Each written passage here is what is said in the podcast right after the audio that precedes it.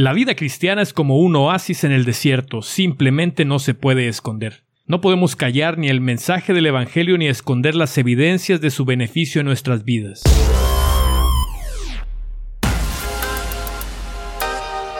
Bienvenido a la comunidad horizontal. Este es el podcast Construyendo una nueva comunidad de fe.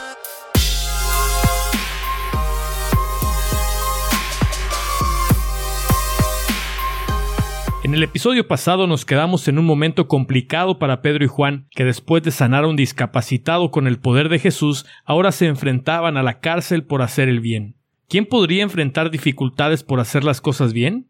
A lo largo de esta serie hemos tocado muchas veces el tema de la necesidad de arrepentimiento para tener la oportunidad de hacer borrón y cuenta nueva en la vida. ¿Lo merecemos? No, evidentemente no. Y aunque no somos las peores personas que podemos ser, lo cierto es que nuestro rechazo a Jesús y sus instrucciones de vida es evidente. No hace falta ser la peor madre o padre para darnos cuenta que no hemos estado haciendo bien nuestro trabajo por más que nos esforzamos. No hace falta ser el peor esposo o esposa para darnos cuenta que quién sabe cómo le hacemos, pero en un 2x3 nuestra relación de pareja se pone patas para arriba. No hace falta ser ateo para negar a Jesús con nuestras acciones o decisiones. No hace falta ser el más malo de todos los personajes de la historia, basta ver cómo es que a pesar de tener una buena vida, simplemente vamos dejando huellas de dolor, tristeza, angustia, pérdida e insatisfacción detrás de nosotros. Esa es precisamente la razón por la que necesitamos cambiar la manera en que pensamos acerca de Jesús, el de la Biblia, y de sus instrucciones, porque solamente en Jesús hay plenitud de vida porque solo Jesús puede reconciliarnos con Dios el Padre, porque solo Jesús es la resurrección y la vida, porque solo sus instrucciones de vida dan alegría y paz. ¿Aún no te has dado cuenta de eso? Es Jesús quien ha hecho cambios asombrosos en millones de personas. Es Jesús quien ha sanado multitudes. Es Él aún hoy quien está con los brazos abiertos esperándote a que levantes tu bandera blanca y descargues en Él todas esas pesadas cargas, esas malas actitudes, viejas costumbres, vicios, relaciones fallidas, problemas, dudas, ansiedades, miedos, deudas y un sinfín de pesadas cargas a las que en lugar de quitarlas intentamos acostumbrarnos a ellas. Este es el día. Arrepiéntete de vivir a tu manera y ven al reposo que solo Jesús, el Hijo de Dios, puede dar.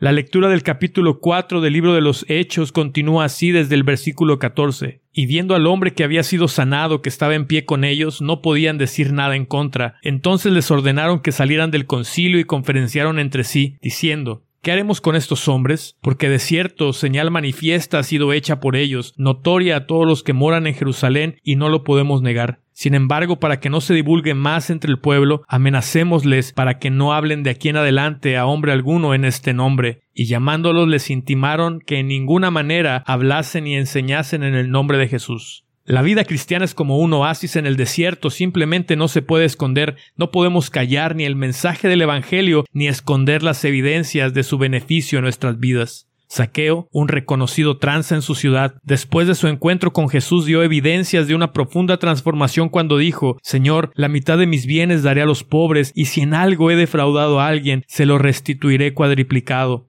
Hoy ha venido la salvación a esta casa, le dijo Jesús. Un leproso recurrió a Jesús por ayuda y al ver que había sido sanado, glorificaba a Dios en voz alta. Un hombre que había estado aprisionado por demonios al verse liberado le rogaba a Jesús que lo dejara estar con él, pero Jesús le dijo Vete a tu casa y a los tuyos y cuéntales cuán grandes cosas el Señor ha hecho contigo y cómo ha tenido misericordia de ti. Cuando respondemos a la invitación de Jesús, cuando dejamos de verlo como enemigo y tomamos el camino de comenzar a vivir según sus verdades, no podemos callarlo, no deberíamos esconderlo. Todos los que nos conocen deberían maravillarse de la vida nueva que ahora tenemos, deberían sorprenderse de los cambios que el Evangelio hace constantemente en nosotros. Deberíamos ser conocidos por nuestras nuevas palabras y pensamientos, por una nueva manera de darle alabanza a Dios por sus favores recibidos, con muchas ganas de compartir con otros el camino que ahora caminamos.